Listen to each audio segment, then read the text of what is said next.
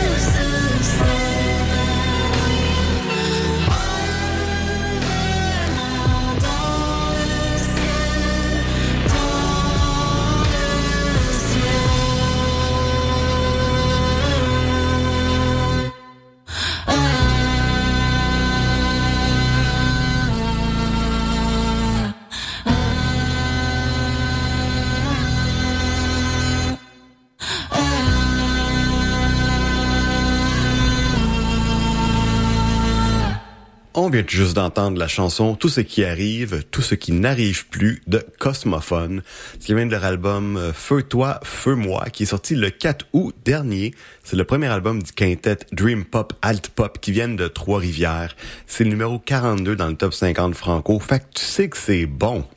Puis honnêtement, cette chanson-là, ça fait longtemps que je veux la mettre à l'émission. Bien sûr, j'ai, j'ai comme pas eu le temps. Le mois de novembre a été quand même assez occupé pour moi. Certains le savent. Et euh, j'attendais juste l'opportunité d'en passer. Et par chance, ben c'est sur le top 50 franco. L'album comme tel est passé un petit peu en dessous de mon radar, mais j'écoutais beaucoup de palmarès euh, récemment à CISM.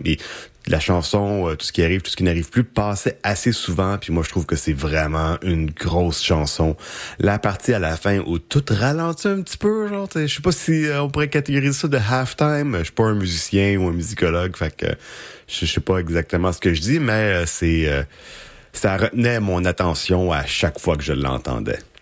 Ben sur ça, on va continuer à parler d'abeilles avec Marianne Vio. On continue ça à l'instant. On va en parler un petit peu plus tard, mais je voulais juste finir un peu la biologie des abeilles en parlant de nidification. Mm-hmm. Ben, en fait, là, dans le fond, là, si on parle de l'abeille à miel, les abeilles à miel, elles vivent dans une ruche. Donc, euh, euh, la plupart des ruches maintenant sont artificielles, sont créées par l'homme parce que surtout au Québec, l'abeille euh, à miel ne peut pas survivre à nos hivers, mais surtout plus en fait dans nos environnements actuels. Euh, avant qu'on avait des très grands arbres centenaires, elle pouvait peut-être par chance trouver un qui a un trou dedans pour euh, se réchauffer, mais ça n'arrive quasiment plus des environnements comme ça qui lui permettent d'avoir une assez grande isolation pour survivre à nos hivers. Donc, il faut que l'être humain les isole pour s'assurer qu'elles survivent. Donc, une ruche égarée, une ruche qui est saine, euh, va rarement survivre à nos hivers. Euh, par contre, les abeilles indigènes, elles, euh, ont des nids. Donc, il y a plusieurs sortes de nids parce qu'il y a plusieurs sortes d'abeilles. Hein. juste, il y a 375 espèces au Québec. Et il y a un spectre. Elles ne sont pas eusociales comme l'abeille à miel. Sont, la grande majorité sont dites solitaires et plusieurs sont qualifiées de grégaires et de sociales. Nos abeilles les plus sociales, on les connaît très bien, mais on, fait rarement le lien, c'est les bourdons.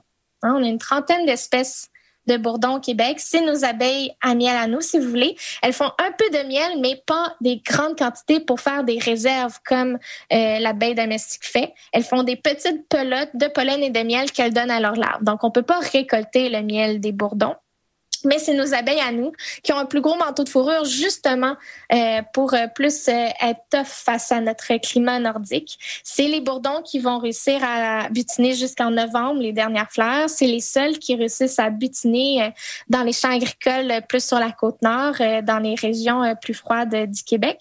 Et on, est de plus en plus adeptes aussi pour la pollinisation dans les serres parce qu'ils sont beaucoup moins grande quantité que les abeilles, donc ça rend ça un peu plus facile euh, à cohabiter.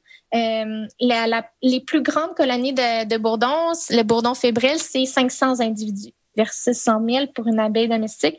Ça fait quand même euh, une différence. Et plusieurs espèces, c'est seulement une trentaine d'individus. Donc, des petites colonies qui sont souvent, en fait, euh, un petit trou dans le sol et euh, qui vont faire euh, des espèces, c'est comme des alvéoles, mais au lieu que ça soit des hexagones, c'est des petits ronds qui vont être agrégés ensemble.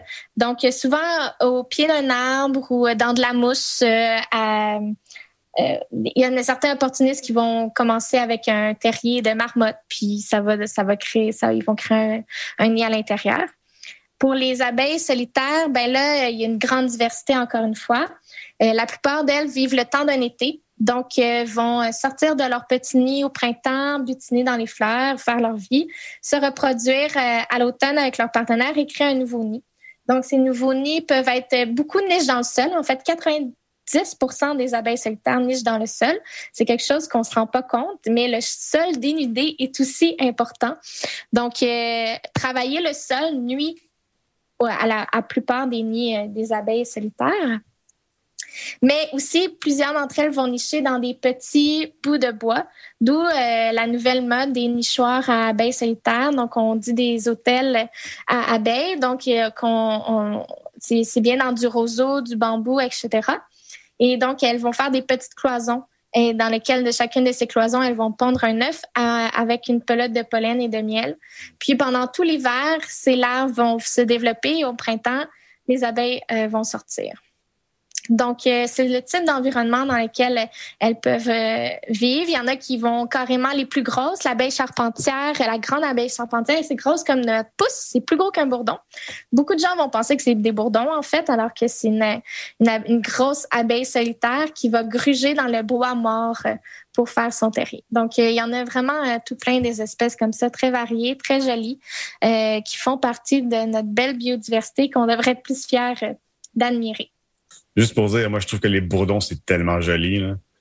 Mais oui, c'est comme des pandas volants. Ils sont tellement cute. Ici, euh, si on va sur la page Facebook de Epistemia, la photo de couverture, c'est une photo que j'ai prise moi-même. On plug la, page Facebook. Allez la voir. C'est une photo d'une abeille verte que j'ai vue. Ah, Agapostémon. J'imagine. Attends, j'allais voir. Je suis, euh, je suis curieuse.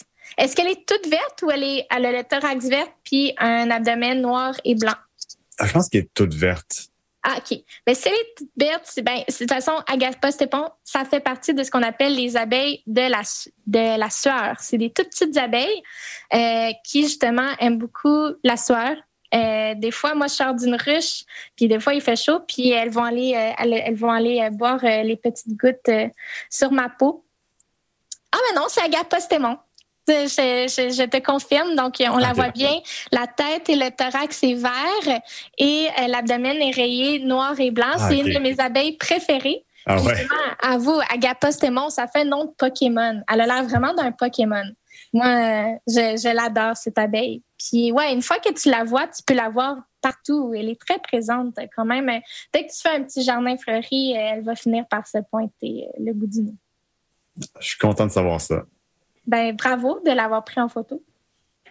Juste à côté de chez moi, en plus, euh, comme quelqu'un qui a des plantes sur, euh, en avant de son terrain. Puis euh, on les regardait, il y avait comme un gros bourdon, tout ça. Puis, hey, c'est une abeille verte, ça? Eh oui, il y en a des, des mauves, des abeilles. Il y en a vraiment, là, toutes sortes de. Il y en a des plus romantiques que d'autres. Et une autre de mes abeilles préférées, c'est l'abeille des courges, qui est on peut dire une abeille plus naturalisée. Elle vient de l'Amérique du Sud à la base, puis elle a monté euh, vers le nord. Mais c'est ça, elle est euh, spécialisée dans la famille des courges, donc euh, mm. concombre, courge, citrouille, zucchini. Donc, il y a des grandes fleurs oranges. Puis, donc, elle va se nourrir à l'intérieur, bien entendu, mais elle va aussi dormir, s'accoupler. Elle va tout faire dans ces fleurs-là, tellement que des fois, elle va oublier de sortir avant que la fleur fane et elle va mourir avec ah la fleur. Donc, c'est vraiment une histoire un peu à la Roméo et, et Juliette. C'est un peu tragique. Oui, exact.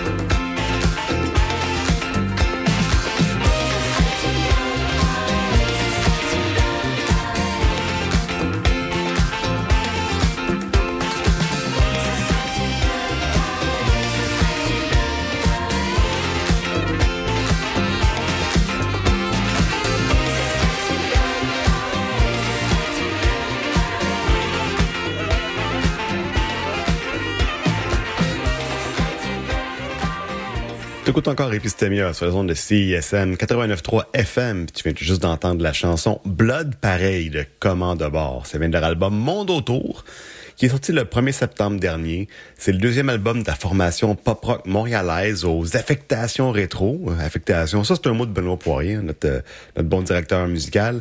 C'est numéro 3 dans le top 50 franco, fait que tu sais que c'est bon.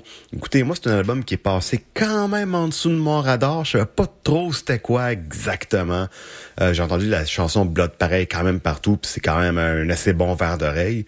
Et je les ai quand même pas mal découverts quand ils sont passés à la session live le 14 décembre dernier. Donc euh, quand même assez récemment. J'étais à la station à ce moment-là, fait que je les ai croisés.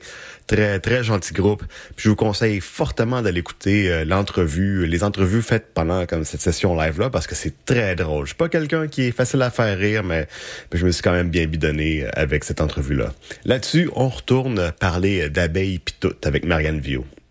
Non, on va commencer à parler un peu de la présence des humains des abeilles.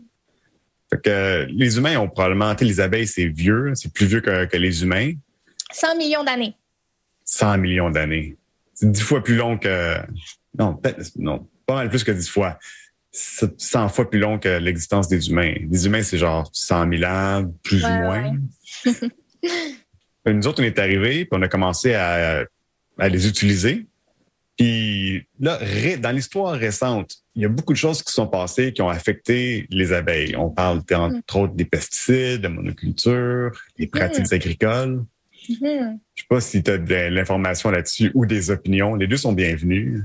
Bien sûr, ben ça c'est ça que c'est ça l'affaire, c'est que on essaie de comprendre pourquoi les abeilles vont pas très bien, puis c'est les abeilles au pluriel, bien entendu, celle qui nous a fait euh, réaliser que ça allait vraiment pas bien, c'est l'abeille domestique parce que c'est elle que justement on élève, hein, qu'on s'occupe, qui maintenant interreliée avec notre agriculture industrielle. Euh, donc tu sais, on n'a pas le choix d'avoir des ruches pour nos grands champs d'amandiers, puis nos grands champs de canneberge, puis nos grands champs de si on va avoir une production intéressante. Euh, la problématique, c'est que c'est aussi très stressant pour ces abeilles-là euh, d'être dans cet environnement-là parce que c'est qu'elles ne vont manger qu'une seule espèce pendant des mois et, des mois. C'est comme si on nous obligeait à manger du brocoli sans arrêt. À un moment donné, on va être malade, on va avoir des carences. C'est la même chose pour les abeilles. Elles doivent manger une diversité de nectar et de pollen pour assurer leurs besoins. Et bon, le transport qu'elles font euh, entre les champs et l'autre aussi, c'est extrêmement stressant euh, pour elles. Et euh, bien entendu, malheureusement, la plupart de ces champs-là vont émettre des pesticides, donc surtout des insecticides. Bien, dit insecticide dit tuer des insectes et l'abeille est un insecte. C'est rarement celui qui, bien entendu, qui est euh, visé, mais reste que euh, ça va quand même l'atteindre, dont les fameux néonicotinoïdes, donc euh, les, ceux qu'on dit les, insecticides tueurs d'abeilles en particulier. Pourquoi c'est aussi pire? Je pense que tout insecticide est mauvais en soi pour les abeilles, je vais être claire, mais la différence qui les rend, disons, encore plus problématiques, c'est que on a décidé d'enrober les semences de cet insecticide-là. Et donc, la semence, en germant, va absorber euh, le, poison en soi. Et la plante, en tant que telle, devient un insecticide jusqu'à la fleur, jusqu'au nectar. Donc, euh, c'est ce qu'on appelle un empoisonnement direct. Donc, euh, l'abeille va boire l'insecticide directement et c'est un neurotransmetteur, insecticide-là, ça vient directement euh, jouer euh, dans le cerveau des abeilles. Et donc, euh, si ça ne les tue pas directement parce que la dose est très forte, ça va les, aussi les empoisonner de manière chronique, comme par exemple lorsqu'elles vont boire dans les cours d'eau à proximité d'un champ qui répand des néonicotinoïdes, la poussière des semences remplies de cet insecticide va retomber, va ruisseler jusque dans les flaques où les abeilles s'abreuvent. Et donc, au fur et à mesure qu'elles vont boire un petit peu de cet insecticide-là, ça va jouer euh, sur leurs neurones et ça va les désorienter. C'est une des raisons pourquoi qu'on a ce qu'on appelle l'effondrement des colonies donc, que d'un jour au lendemain, les, apiculteurs ouvrent leur ruche et qu'il n'y a quasiment plus d'abeilles à l'intérieur, c'est qu'on croit qu'elles ont été désorientées, qu'elles n'arrivent plus à se repérer, qu'elles n'arrivent plus à retourner à la colonie. C'est une des raisons parmi tant d'autres. On croit qu'en général, c'est que leur environnement est tellement rendu nocif qu'elles décident simplement de foutre le camp. Donc, ça reste un, étrange phénomène en soi, mais il faut les comprendre, les pauvres. Donc, tu sais, vraiment, on les empoisonne, on les fatigue en les promenant de gauche à droite. Euh, et leur nourriture est de plus en plus loin et fragmentée. Hein. Elles font des, de plus en plus de kilomètres pour trouver très peu de fleurs à la fois. Donc, elles ont faim. Et euh, en plus de ça, comme je l'ai dit, mais l'abeille est rendue internationale. Hein, on la promène partout dans le monde. Donc, il y a des maladies exotiques, des parasites exotiques. C'est rendu que quasiment toutes les ruches sont prises avec le fameux varroa. Donc, c'est un petit acarien euh, euh, qui va attaquer les abeilles, qui c'est un peu comme un pouls, si vous voulez, mais c'est comme si nous, on avait un pouls gros comme notre main qui venait exactement, tu sais, le fameux endroit dans le dos on n'est pas capable de se gratter. Ben, c'est exactement là que lui se met sur l'abeille. Et la pauvre, avec ses pattes, elle n'est pas très habile pour l'enlever et va tranquillement sucer l'intérieur de l'abeille. C'est pas assez souvent pour les tuer directement, mais ça diminue leur espérance de vie. Et euh, ben ici, ils attaquent aussi les larves. Et là, les larves, les larves vont soit mourir ou être complètement déformées à la naissance. Donc, ça vient complètement euh, défaire cette fameuse chaîne hein, de la socialité qu'on parlait. Donc, les nouvelles abeilles n'arrivent pas à effectuer leurs tâches comme il faut. Euh, ça vient vraiment tout, tout défaire la, la, la magnifique évolution que ça fait. le on dit que ça fait environ 50 euh, millions d'années qu'elle est, qu'elle est vraiment là.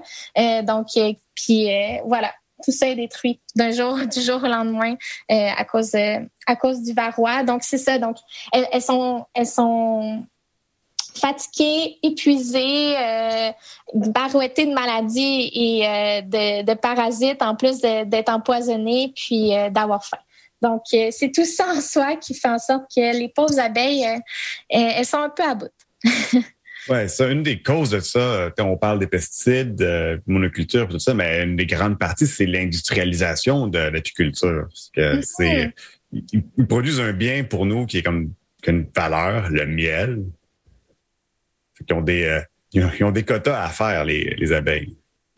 Oui, ben c'est ça. Ben encore une fois, c'est ben c'est vraiment relié à l'industrialisation de l'agriculture, je dirais. C'est l'agriculture industrielle, ces grandes monocultures, qui a obligé aussi euh, les apiculteurs à faire cela parce que malheureusement, beaucoup maintenant, c'est leur seule façon de survivre, c'est en créant cette pollinisation de masse-là parce qu'ils font quasiment plus de miel, tellement il n'y a plus assez de fleurs à proximité, puis tellement leurs abeilles sont en moins bonne santé. Euh, donc, euh, ça crée vraiment des problématiques autant économiques qu'environnementales que sociales, si vous voulez. C'est la perte quasiment d'un métier si on continue comme ça. C'est de plus en plus difficile d'être apiculteur euh, aujourd'hui dans les conditions actuelles. Euh, donc, euh, puis bon, il y a, y oui, on peut, on peut aussi juger l'agriculture industrielle comme elle est, mais on peut aussi juger comment on fait nos villes. Hein. L'urbanisation, c'est l'autre très grande problématique.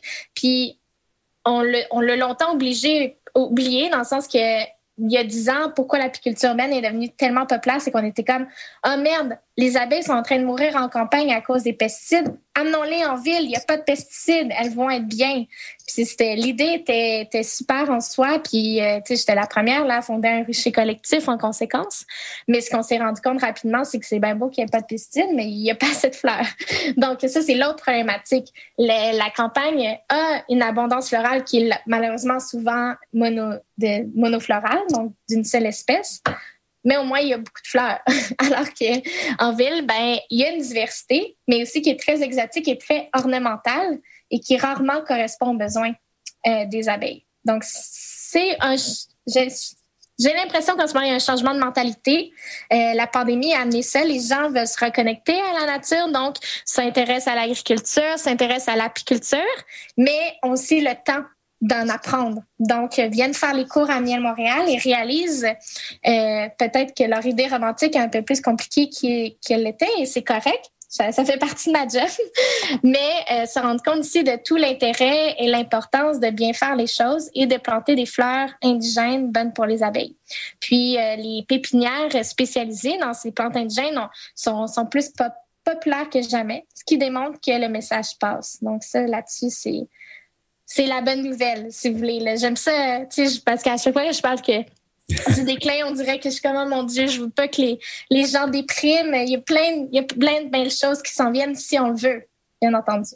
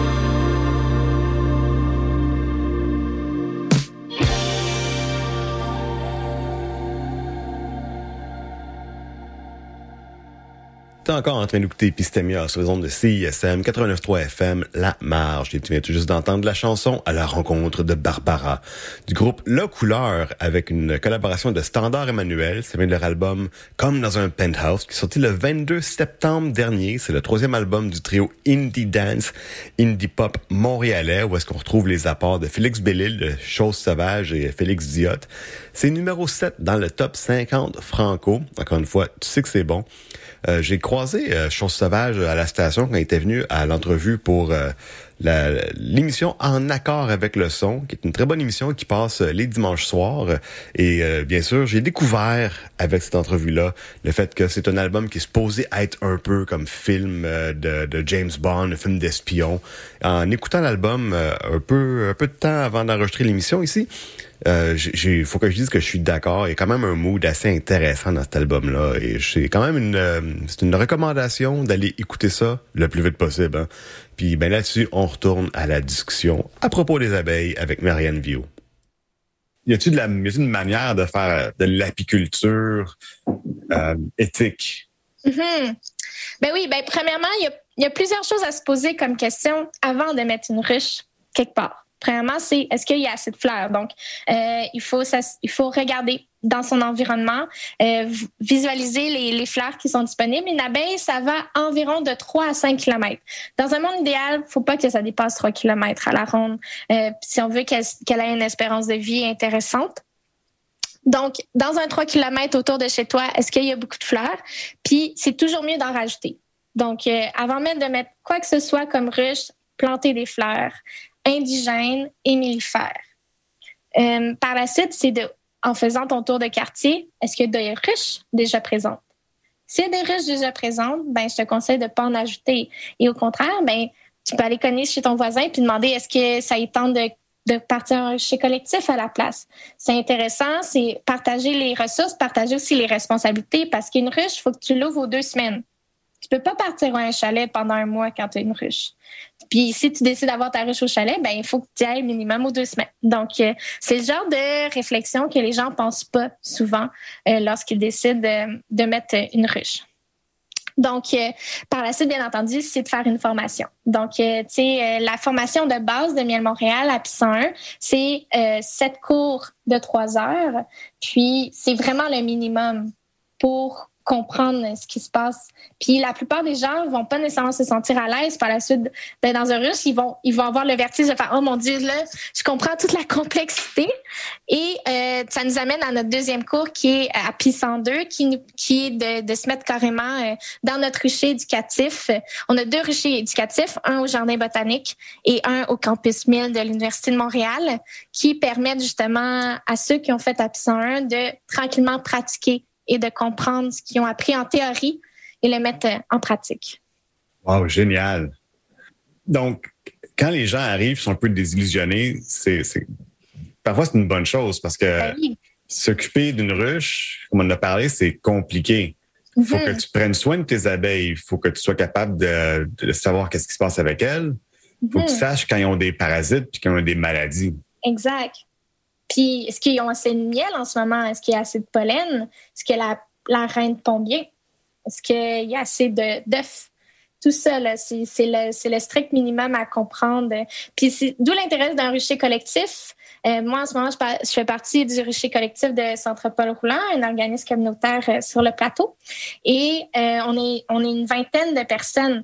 Puis il y a des personnes comme moi qui ont plus d'expérience en apiculture, puis il y en a que c'est la première fois de leur vie qui vont toucher à une ruche. Puis ça permet de faire des échanges comme les abeilles font des échanges dans leurs tâches et on, se supporte. Euh, donc, il y en a qui ont plus un, avis de mentor, justement, comme je peux avoir des fois, puis d'autres vont être prêts à mettre la main à la pâte et d'être plus disponibles pour s'assurer qu'il y a toujours quelqu'un qui va voir la ruche au bon moment et que surtout pas on met en péril la vie de ces abeilles-là. Ça dire qu'on peut tirer des leçons de vie en regardant les abeilles? Ah, bien sûr. Moi, sincèrement, ça fait ça fait neuf ans là, que je fais de l'apiculture, puis à chaque fois, j'ai l'impression de d'avoir une micro-société dans mes mains là, quand je lève un, un corps d'abeilles.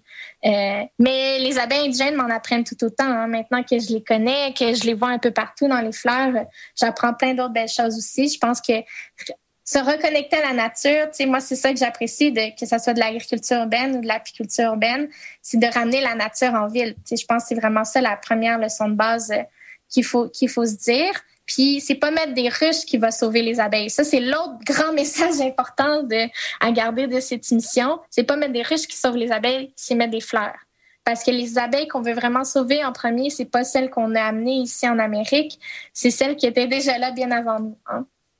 Parce que c'est ça, une des missions de Miel Montréal, c'est de créer et entretenir des habitats favorables aux pollinisateurs. Oui, exact. Donc, euh, on a nos fameux jardins des pollinisateurs, qui est un volet qu'on est en plein développement. Donc, c'est tout à fait possible pour, euh, surtout en ce moment, on fait ça beaucoup dans les écoles, euh, dans les organismes communautaires, de plus en plus avec la ville de Montréal. Donc, avec l'arrondissement de Rosemont-Petite-Patrie, on fait carrément de lutte contre l'herbe à poux en mettant des fleurs bonnes pour les abeilles. Donc là, c'est d'ajouter encore plus de fonctions écosystémiques à notre environnement.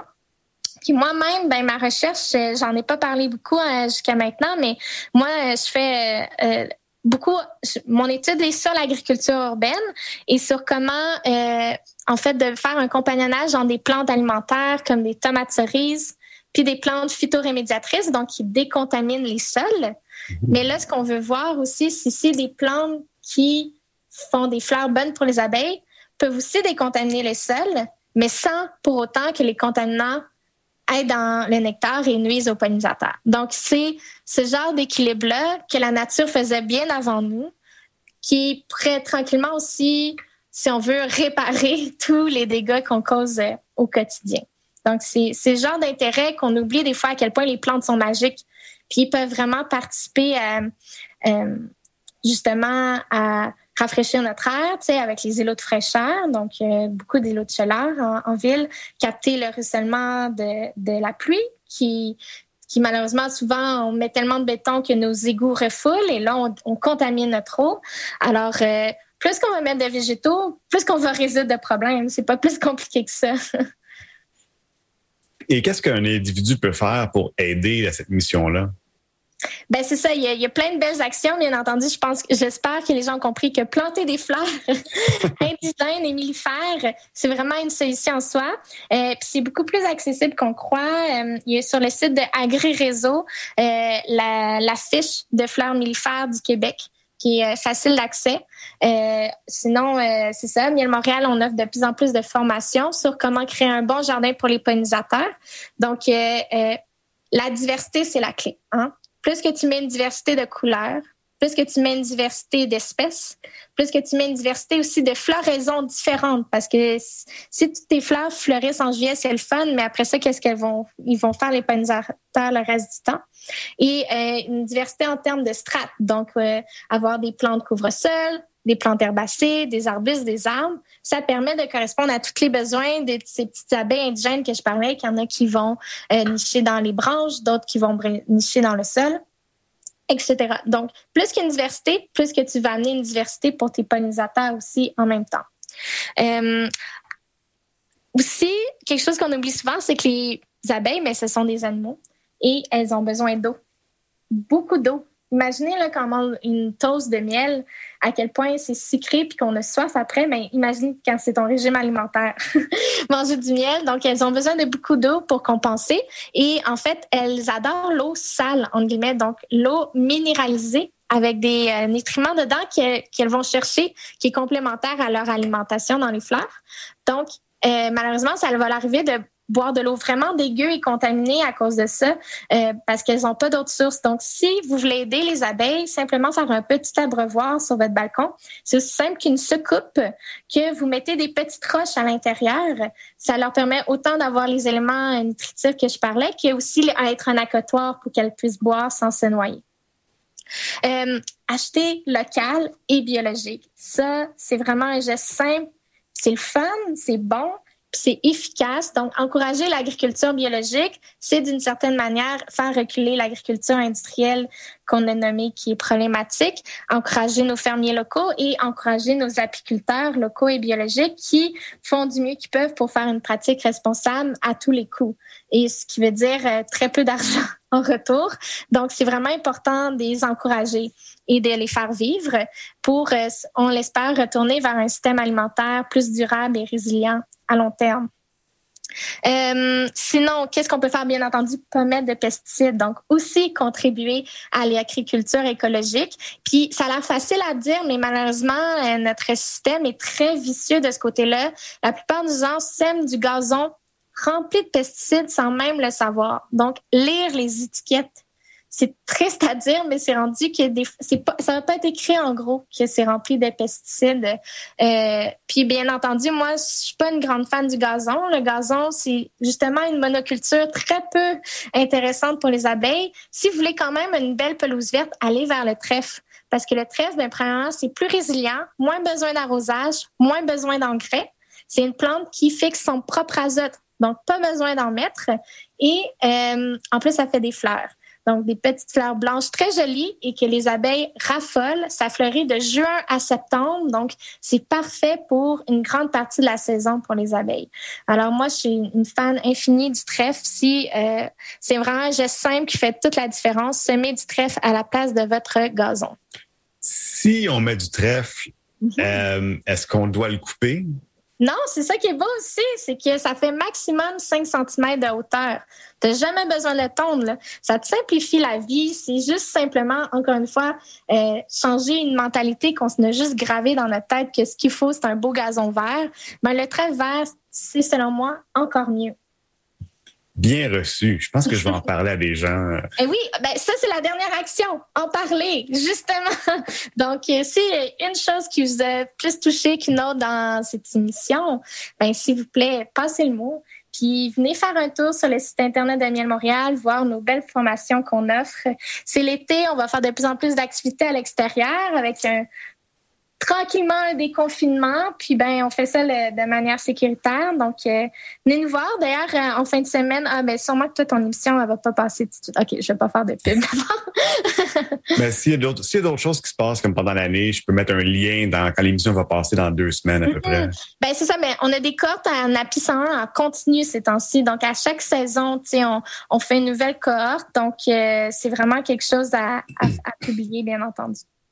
On a parlé un peu d'espoir. Je voulais garder ça pour la fin. Toi, tu, penses qu'il y en a?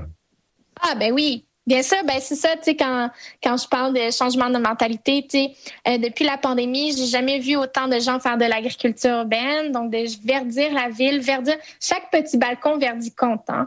Il hein. euh, faut vraiment pas penser, faut vraiment pas sous-estimer les gestes qu'on peut faire parce que souvent l'abeille, tu sais, les petites abeilles indigènes ne sont pas capables de faire plus de 300 mètres à la fois, puis ta fleur sur ton balcon, elle peut faire la différence pour elle, pour lui donner l'énergie d'aller jusqu'au Mont-Royal, par exemple. Donc, euh, ne pas négliger euh, ce, petit geste quotidien. Et je pense que les gens s'en rendent compte de plus en plus du pouvoir qu'ils ont sur leur environnement urbain. Et aussi que c'est ça, euh, il y a de plus en plus de gens qui s'inscrivent à des paniers biologiques. Donc, il y a vraiment un éveil, je crois, vers un, peu un retour aux sources, si on veut, de se reconnecter à, à, cette nature un peu oubliée. Donc, euh, je crois vraiment que les gens veulent veulent comprendre comment aller vers la transition écologique parce que qu'on le veuille ou pas, on est en crise, mais et pas juste sanitaire. Et euh, mais je crois que justement c'est le meilleur moment de changer les choses et d'aller dans la bonne direction. Ouais. Excellent, Marianne Vio, merci beaucoup. ça fait, c'était un immense plaisir. Merci. Euh, d'avoir permis de parler de Miel Montréal.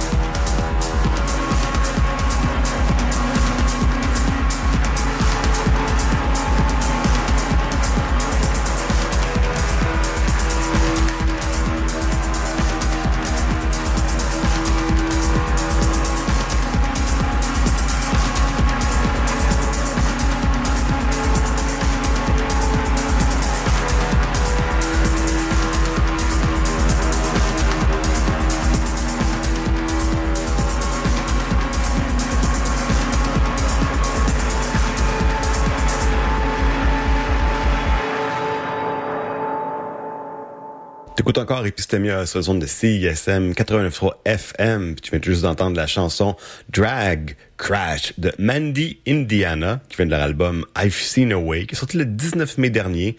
C'est le premier album du quatuor Noise Punk industriel, euh, no wave, euh, francophile, mancunien. Ça, c'est euh, Benoît Poirier avec ses gentilés toujours comme assez précis. Ça, ils viennent de Manchester, ça veut dire, si je me trompe pas. C'est numéro 23 dans le top 50 franco. C'est une chanson que j'ai déjà passée, je crois, à l'émission, quand même assez intéressante. Puis je trouve ça drôle qu'un groupe de Manchester, qui est comme noise punk, chante en français comme ça. En tout cas, ben ça termine ce petit retour dans les archives pour ces deux dernières semaine-là.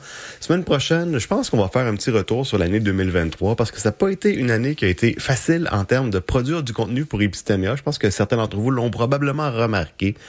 Euh, on va on va en parler, on va repasser probablement des extraits aussi de, moments que j'ai bien aimés. Écoutez, il y en a quand même beaucoup. Faut que je fasse un choix en quelque part. Si c'est pas votre moment préféré, écoutez, c'est, ça sera pas bien grave. Mais je pense qu'il faut quand même, tu sais, je l'ai déjà fait pour l'émission numéro 100, mais euh, je vais, on va faire un retour pareil euh, sur les, cette année, puis qu'est-ce qui s'est passé, surtout euh, dans ma vie et un petit peu à l'émission. On va donc, on va se quitter avec la chanson Miroir baroque de Double Date with Death de leur album Portrait qui est sorti le 17 mars dernier. C'est le troisième album de la formation Jungle Pop Garage montréalaise, numéro 21 dans le top 50 franco. Après ça, ben à 13h, c'est Balado sur la montagne. À 14h, c'est la collation, une petite demi-heure de musique pour te revigorer.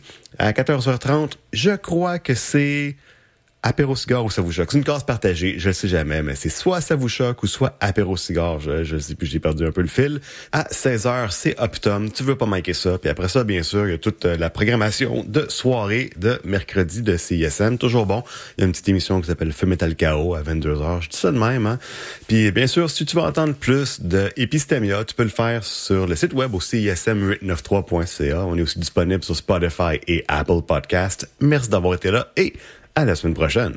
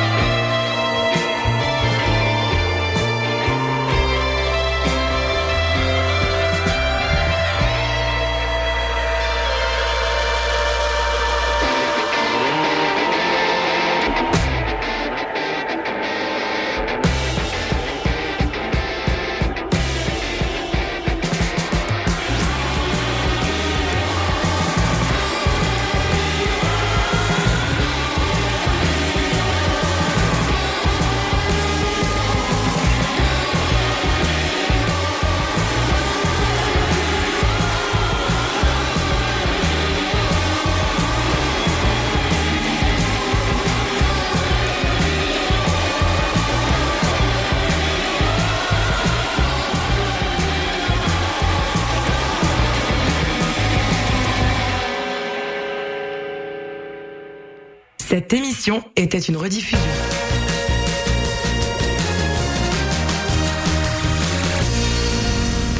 Salut, on est Salut, c'est Sarah May. Salut, c'est Gabuchard.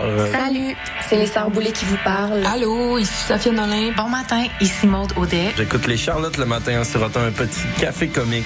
Juste vous dire que j'écoute les Charlottes parce que les Charlottes, c'est la vie. Pendant que je bois mon café, j'écoute les Charlottes à CISM. Les Charlottes, ça fait 10 ans que tout le monde écoute ça. Ça se passe tous les jeudis de 7h à 9h sur les ondes de CISM 89,3.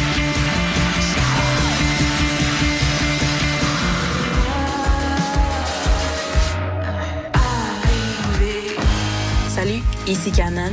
Vous écoutez CISM.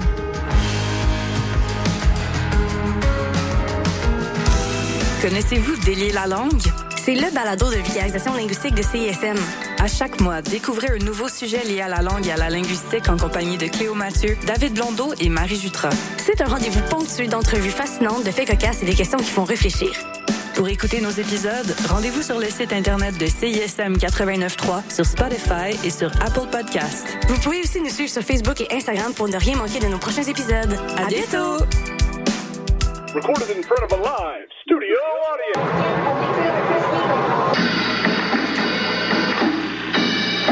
T'as rien trouvé de bon sur Netflix puis ça fait des heures que tu cherches? Avec Chant Libre, tu découvriras le meilleur du cinéma et de la télévision d'ici et d'ailleurs. Programmes, nouveautés, actualités, entrevues, analyses et plus encore. Chant Libre, tous les lundis à midi sur les ondes de CISM 89,3 FM La Marge. Pour le temps des fêtes, l'Orchestre symphonique de Montréal vous invite à offrir la musique symphonique en cadeau. Faites vivre à vos proches une expérience musicale inoubliable à la Maison Symphonique. Offrez en cadeau deux concerts d'un même forfait et épargnez 25%. En vente maintenant sur osm.ca. L'OSM est présenté par Hydro-Québec.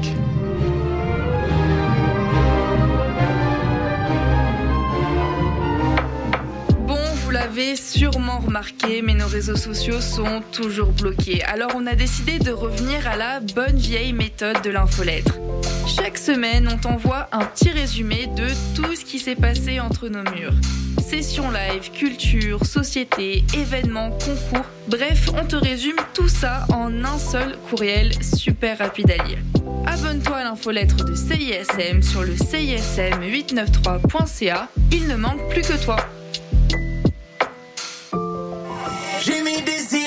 Yo, m'as-tu vu? Damien non figueuse fait des TikTok. Camille, t'es sérieuse? Oui, je te jure. Non, je veux dire, tu me niaises, là. Ben non. Et tu te rends compte que tu parles de Yes McCann, rappeur québécois vraiment important? Anciennement dans Dead Obies? Non, ça te dit rien? Ok, attends, écoute. En haut 5, je crave. Je le sais, je te ferais, je sais grateful dire merci, mais still, toutes les bêtes que je prends me rendent perplexe. Ça tout ce que je voulais, c'était le reste. Ah, tu parles de Jean-François Ruel, le gars qui participait au combat des mois à Plus on fou, plus on lit avec Marie-Louise Arsenault. Hein? Qui ça? Laisse faire. Si pour vous aussi la culture est une série de références nichées et obscures, ne manquez surtout pas Influence réciproque. Des entrevues, des recommandations et des astuces pour mieux apprécier l'art en bonne compagnie. Influence réciproque, votre dose d'osmose culturelle radiophonique, tous les lundis de 13h à 14h.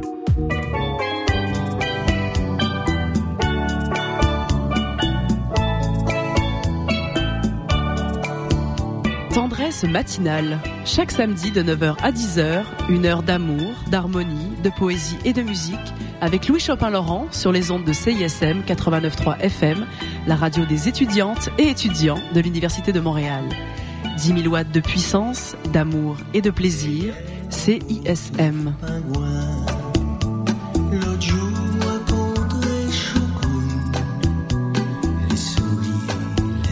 Hey, salut les mecs, Alex et Éloi. J'ai pensé que cette chanson-là cadrerait bien dans le cours de maths.